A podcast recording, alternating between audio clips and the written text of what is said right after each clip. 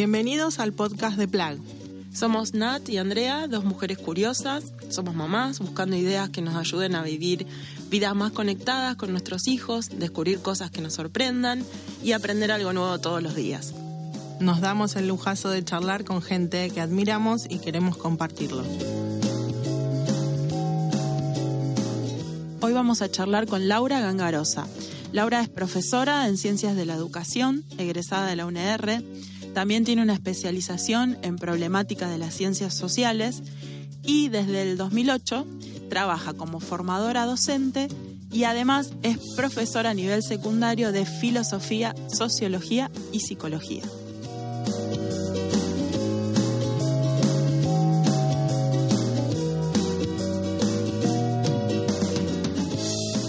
Bueno, bienvenida Laura. Este es el episodio número 8. 8, sí. Así es.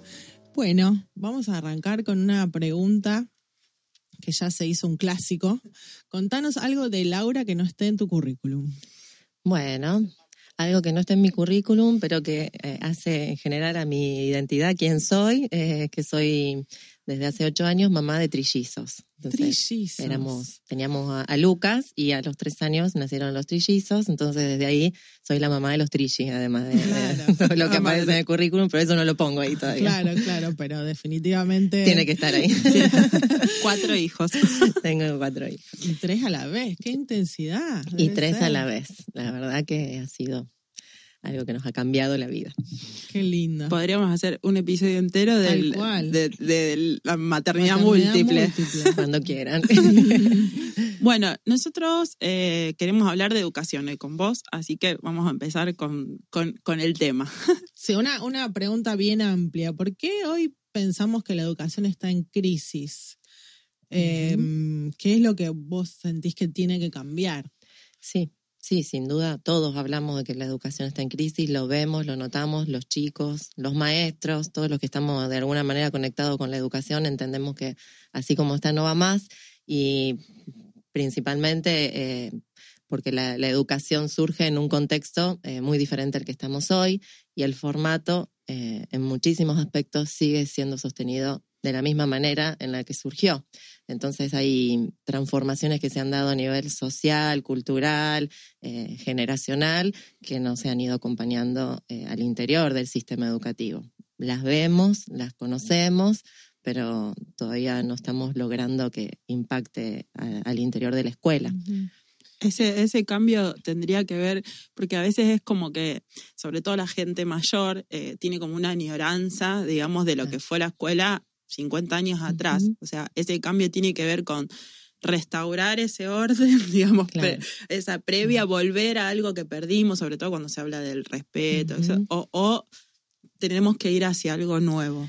Y en realidad, sí, yo creo que en realidad eh, añoramos cosas que, que, eran significativamente buenas para la sociedad en términos de lo que la educación provocaba, pero no podemos alcanzarlas de la misma manera cuando surge la escuela, surge con un propósito claro de formar al ciudadano, de, homogeneizar, de que todos accedamos a, la cultura, a un, sentido de identidad, eh, de la patria. Eh, y bueno, hoy tenemos otros objetivos para alcanzar y hoy tenemos otros sujetos que entran eh, a la escuela y que ya debemos pensarla desde otro lugar que no sea la homogeneización, ¿no? Entendemos que no podemos pretender que todos aprendan lo mismo de la misma forma y al mismo tiempo. Eh, creo que eso es lo que está haciendo fuertemente crisis. Ya no se puede sostener más esta idea homogeneizadora de, la escuela. Eh, y es lo que el formato nos, nos, sigue pidiendo, porque si tengo 30 alumnos en fila, tengo que sostener una clase durante 80 minutos hasta el primer corte, eh, es muy difícil pensar cómo atender a, lo diverso eh, en ese contexto. Creo que ahí está el, mayor desafío, digamos. Eh, nombrabas recién, hablabas de homogeneizar, me, vino a la cabeza una película que yo vi antes de tener hijos, que fue un flash, digamos, no, me, me, me atravesó que la de haber visto medio mundo, porque es la educación prohibida, está en YouTube para los que estén escuchando y no la vieron. Eh, después cuando fui a elegir colegio tenía en mente eso y fue terrible, porque bueno, las escuelas eran eso. y ahora se está escuchando un poco más en, contraposición a eso de homogenizar el concepto de aula heterogénea. ¿Qué, ¿Qué, sería eso como para los que no somos del palo? Claro, bueno, pensar justamente el aula heterogénea, porque bueno, el modelo eh, homogeneizador, en contraposición, si uno piensa en la pedagogía y en la historia de la pedagogía, surgió todo el movimiento de escuela nueva para decir, no, no podemos concebir que, el alumno que, o la persona que está aprendiendo no sabe nada, está vacía y es el maestro el que va a depositar en él como si fuera un recipiente eh, todo el saber. Entonces, este movimiento la escuela nueva, la escuela activa, que es lo que la educación prohibida muestra, distintas formas de, entender la educación desde ese lugar, eh, hacen ver que hay que centrarse en el sujeto que aprende, ¿no? Y que ese sujeto sí tiene, sí sabe, sí eh, posee muchísimo y que hay que trabajar desde ahí.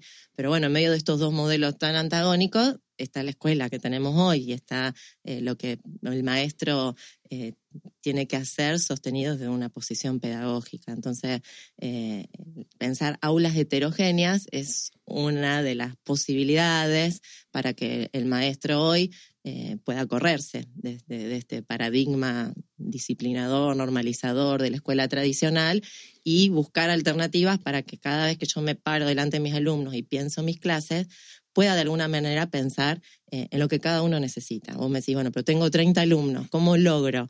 Eh, bueno, hay, hay, un ejemplo que, que, la autora de este concepto, que es Rebeca Nijovic, dice, si yo le tengo que comprar remeras a mis 30 alumnos porque nos vamos de viaje, no voy a comprar 30 talles distintos, voy a comprar tres o cuatro talles distintos y voy a ver a cada uno qué le queda mejor de ese talle. No compro tampoco un talle único porque evidentemente no a todos le va a quedar eh, bien. Entonces, ¿cómo pensar clases en las que a mis alumnos de alguna manera les dé la posibilidad de sentirse más cómodos?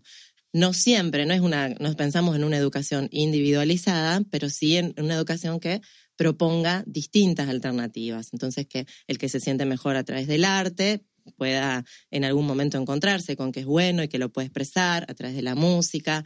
Y eso parte mucho de la consigna y de la concepción de, cómo planifico mis clases. Si voy a armar una sola consigna en la que espero una sola y única respuesta, ahí claramente no estoy pensando en lo heterogéneo. La consigna tiene que ser tal de tal forma que pueda ser flexible, que pueda ser abierta, que me permita elegir, que me permita aprender con otros, que me permita llegar a lo que se me pide de diferentes maneras y que eso sea aceptado.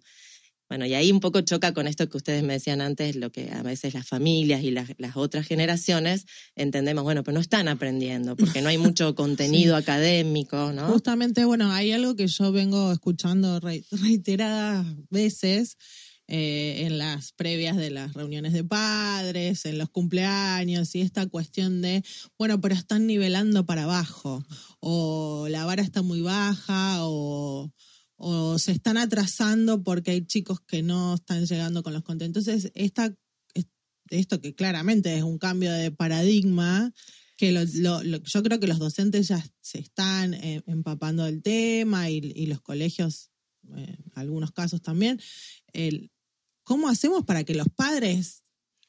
para conformar a todos, ¿no? sí, o que, o que, puedan ellos hacer ese, ese clic y ese cambio de decir, bueno, eh, todos, todos son diferentes y cada uno tiene necesidades diferentes y no pueden estar todos al O sea, salir también de esta cuestión que en algún punto es competitiva, y, tratar de, bueno, de generar un clima más de colaboración y, de, y que, en realidad cada uno va a aprender lo que tiene que aprender en, sus tiempos. Para mí sería fundamental que las, las instituciones puedan eh, ser explícitamente eh, contarle a las familias cuando comienzan los procesos eh, de qué manera se va a, a plantear el aprendizaje durante todo el ciclo y que se pueda acompañar desde la casa, porque muchos papás a veces ven qué están haciendo sus hijos y bueno, y dicen, eh, no hay contenido o no están teniendo lo mismo que yo tenía, porque claro, es lo que conocieron y para ellos eh, es la única manera de, de, aprender. Entonces es necesario poder explicitar cuáles son los criterios y pensar en centrarnos en lo que necesitan los alumnos no significa eh, resignar calidad eh, en los aprendizajes. Eh, es justamente poder sostener la calidad educativa, pero entendiendo que aprender no es repetir, no es vomitar una cantidad de información que en otro tiempo solo se encontraba en la escuela y por eso era, era ese el templo del saber y era un lugar donde accedíamos. Pero hoy es al revés, entonces la información está en todos lados. Eh, lo que tenemos que hacer en la escuela es otra cosa, ya dejar de dar información eh, y que sea cómo, cómo gestionar, cómo aprender a pensar, cómo argumentar, cómo interpretar. Y, vuelvo ahí, es, fundamental el lugar del docente, eh, cómo pueda pensar eh, la clase, cómo pueda pensar el, su rol, cómo pueda pensar el rol del alumno y cómo acerco yo el conocimiento a mis alumnos. Digamos, si va a ser desde una relación de exterioridad, donde soy yo el que dice lo que hay que hacer y me siguen, o de interioridad, donde se acerca un conocimiento para que desde adentro uno lo pueda ir descubriendo, pueda ir construyendo. Eh, no es fácil cuando hablamos de, aulas eh, con tantos alumnos como tienen nuestras escuelas, pero eh, el cambio de la mirada me permite todo el tiempo estar revisando a ver de qué manera lo puedo ir logrando con, con pequeños con pequeñas modificaciones. Estaba, pensaba cuando hablabas, bueno, vos sos formadora de docentes, así que estás formando nuevas camadas de esto de, la importancia de la preparación, de preparar la clase. Eh, y, lo que decías, pensaba qué compartimentada que estuvo nuestra educación. O sea, la música era para la clase de música, el arte era para la clase de arte, y no tan transversal, como decir, bueno, hay chicos que tienen distintos tipos de inteligencias, ¿no? Y que a lo mejor pueden aprender mejor eh, contenidos, a lo mejor más duros, desde, desde su forma de ver el mundo, su inteligencia, sus talentos. Y, y por ahí me parece que van a tener que ser docentes a lo mejor más en, un sentido cada vez más preparado. Cada vez más preparado. Y sí, sin duda siempre se pensó en la profesionalización de la formación docente, se extendió, el docente hoy está cuatro o cinco años estudiando antes de, empezar a dar clases, pero muchas veces se sigue viendo que es bajo el impacto de la formación después en, en la práctica porque hay estudios que confirman que es mucho más fuerte la propia experiencia dentro del sistema, dentro de la escuela, que todo lo que aprendí en, el profesorado. Entonces empiezo a dar clases y emerge de mí lo que yo viví siendo alumno y viendo a tantos docentes ocupar en ese lugar. Entonces, la formación docente hoy está intentando cambiar las miradas como el formato sigue siendo el mismo, es muy, muy grande el desafío que tienen los que empiezan la, profesión y que podríamos hablar un montón sobre el perfil de quienes eligen hoy ser docentes y por qué y el lugar que tiene la formación docente en nuestro país. Eh, bueno, un montón de, aspectos, pero eh, sin duda que hablar de aulas heterogéneas habla de una preparación que me permita pensar en el, en el sujeto que aprende y las inteligencias múltiples, la inteligencia emocional, sin duda no puede quedar afuera al pensar cómo acerco este conocimiento al niño, sin resignar eh, ser eh, fuertemente efectivos en, cómo lo acerco al conocimiento. Tengo que saber de ciencias sociales, tengo que saber de matemática, de lengua, de ciencias, de las ciencias, pero eh, el desafío está en cómo acerco el conocimiento, e, ese conocimiento hoy, ¿no? Eh, porque a veces se, critica que, bueno, ahora los dejamos hacer lo que ellos quieren o nos centramos en los gustos, que la pasen bien y no se está enseñando. Y no es eso, sin, sin duda que no se trata de eso, sino de cambiar eh, la manera de acercar este conocimiento y que no sea, porque hay muchos docentes que dicen, yo cuando si se quedan quietitos y terminan la actividad, los dejo jugar después. Eh, y no, no se trata de eso, claro, eh, porque seguimos, seguimos sosteniendo que se aprende estando quietos, sin participar, sin interactuar, para después lograr ese premio que es el juego y demás. Entonces, eh, se aprende en movimiento, se aprende jugando, se aprende eh, interactuando con otros, trabajando en equipo.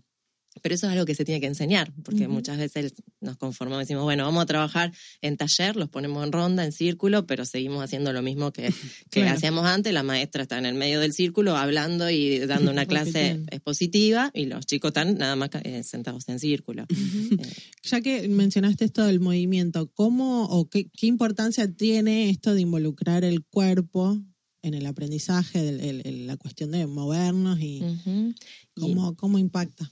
Y hoy creo que no podemos desconocer, después de todos los aportes que, hemos, que, se han dado a la educación, que se aprende a través del movimiento. Que no hay, no hay aprendizaje que no pase por el cuerpo. Entonces, por eso es cada vez más insostenible eh, aprender sentado en un banco quietito eh, durante 80 minutos.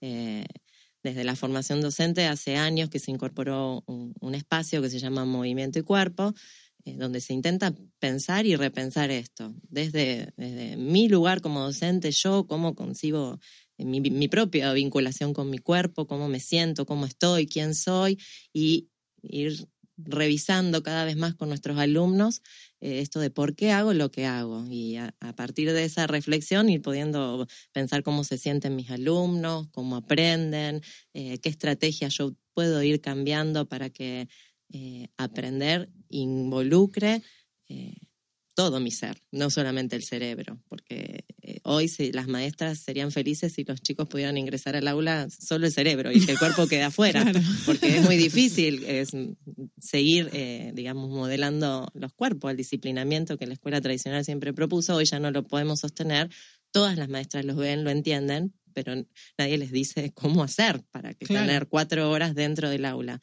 Entonces, creo que sería muy distinto si en, las maneras en que planteamos nuestras clases eh, tenemos el reconocimiento de que el cuerpo siente, que el cuerpo expresa, que el cuerpo aprende. Sí, porque creo que, bueno, hoy, de hecho, este cambio, digamos, de, paradigma también tiene que ver con que los chicos hoy son distintos a los que éramos nosotros, que capaz mirábamos un dibujito a las 5 de la tarde y era todo el estímulo audiovisual que teníamos y hoy, bueno... A los dos años eligen qué quieren ver en cualquier momento del día. Saben manejar las pantallas y están en contacto con otras cosas que ni siquiera creo que sabemos el impacto que va a tener a nivel cognitivo. del cerebro y bueno, em, desde ese lugar me imagino que la capacidad de atención de los chicos eh, es, otra.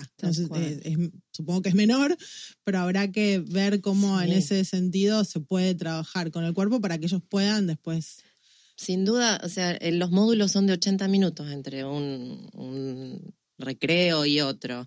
Y un adulto hoy se estima que puede atender 20 minutos. Imaginémonos un niño eh, que vos decís eh, son muy distintos a lo que éramos nosotros, son muy distintos a lo que eran los niños de hace cinco años atrás.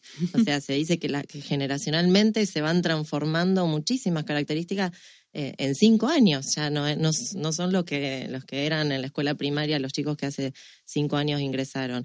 Entonces, si yo no puedo repensar cómo planteo mi clase a partir de esto, eh, va a ser insostenible durante todo el año, me voy a desgastar, me voy a quedar sin voz, voy a dejar el cuerpo, la vida y el alma pretendiendo que me atiendan eh, durante 80 minutos o que se queden sentados y quietos, resolviendo lo que yo les dije eh, o dictándoles muchísimo tiempo para que la actividad esté centrada eh, en, algo que los, los, deje quietos, ¿no? los mantenga quietos. Entonces, el mayor desafío está en, bueno, cómo planteo mi clase cuando hablamos de, eh, de las aulas heterogéneas, cómo poder pensar a partir de situaciones, de casos, que contemplen eh, este conocimiento que voy a acercar a partir de algo que que me permita transformar algo de mi realidad, algo que yo conozco, proyectos, eh, problemas.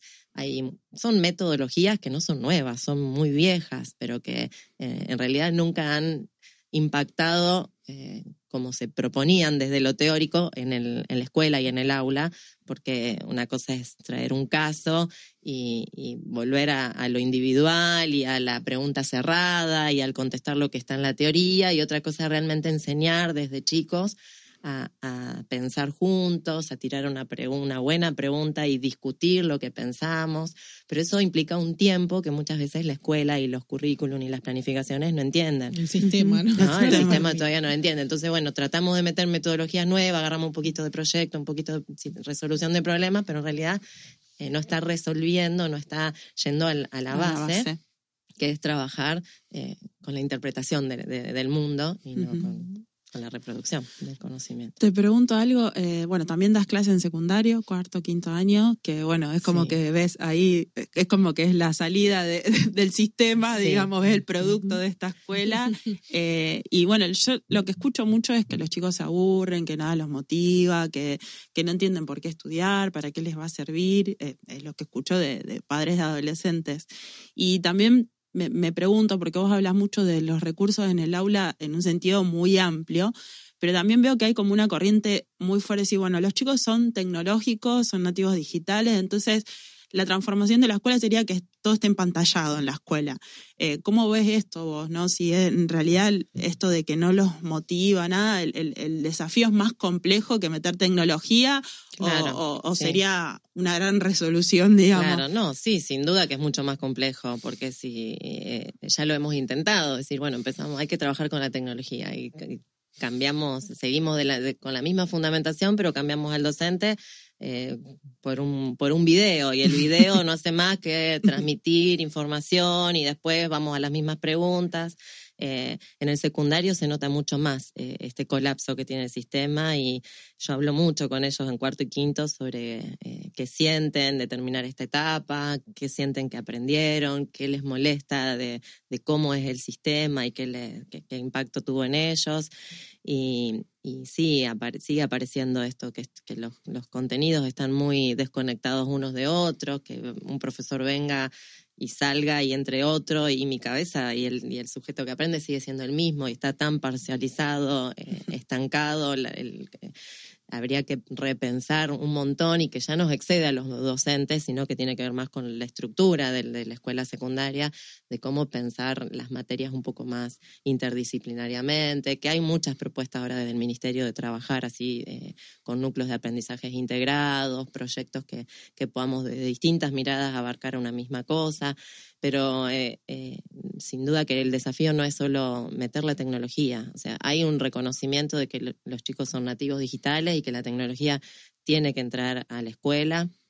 Eh, para eso también tiene que haber recursos para que las escuelas tengan y accedan, pero yo sigo sosteniendo que la escuela quizás es, es, el único lugar donde yo me encuentro con tantas miradas distintas, donde aprendo otras formas de ver el mundo y me parece que ahí tenemos que, sostener y, seguir eh, trabajando para eh, fortalecer eso, la interpretación, la reflexión. Yo les doy, yo doy filosofía y a veces siempre les digo, a veces parece que llega tarde la filosofía en quinto año para poder replantearme un montón de cosas, por qué hago lo que hago, desde qué lugar digo y mm, sostengo lo que pienso.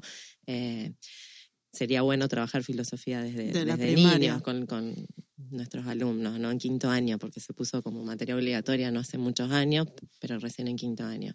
Entonces, para mí el mayor desafío está en, poder repensar eh, cómo eh, abrir los espacios tan cerrados y, y aprender a interpretar el mundo juntos en la escuela. Te hago una última pregunta, digamos. Bueno, tenemos todo, es como que el desafío parece huge, em, enorme, gigante, y como que los actores son múltiples, ¿no? La educación, desde las políticas del gobierno, los colegios, los docentes, los padres del otro lado.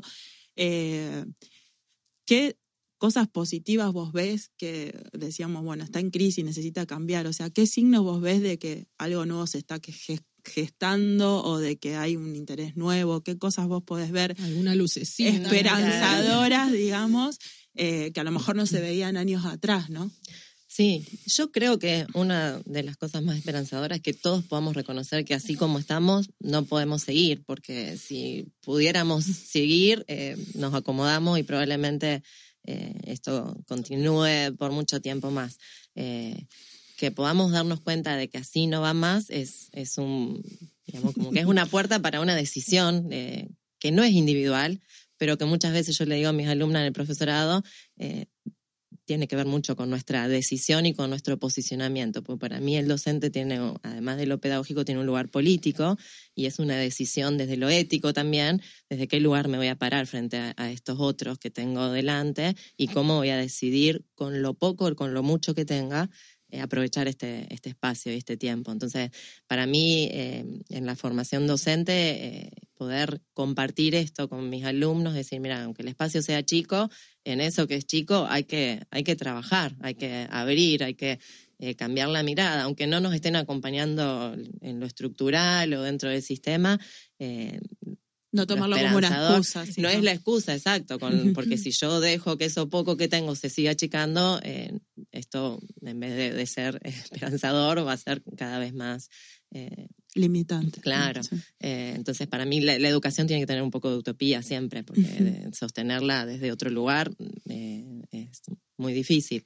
Eh, para mí tiene que ver con eso, con, con el sostenimiento de quienes hacemos y quienes nos encontramos con el encuentro, eh, de poder empezar a, a revisar lo que hacemos y ver de qué manera podemos ir rompiendo con, con esto para darnos encuentro al otro y de, de encontrarnos, eh, encontrar el tesoro que hay en el otro. Yo siempre eh, digo eso, que cuando uno entra a un aula encuentra tesoros escondidos en cada uno de, de los alumnos que tiene de- delante. Y bueno, sí, es...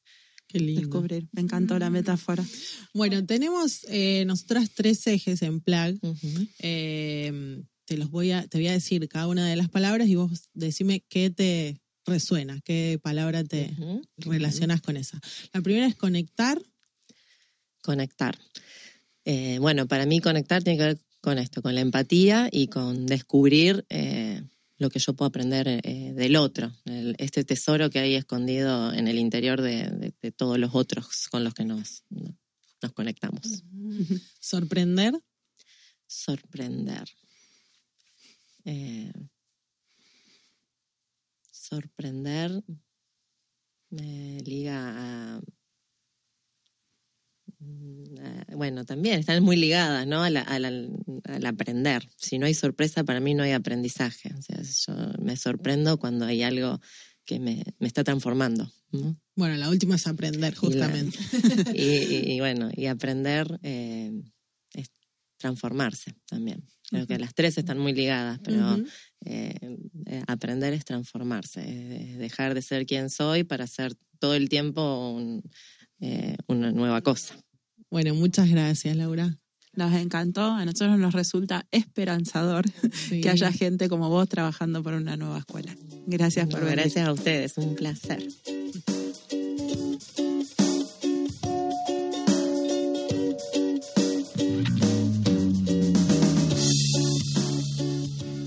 Nos encontrás en redes como Somos Plag. En Instagram, Facebook, Spotify y YouTube. Estemos conectados.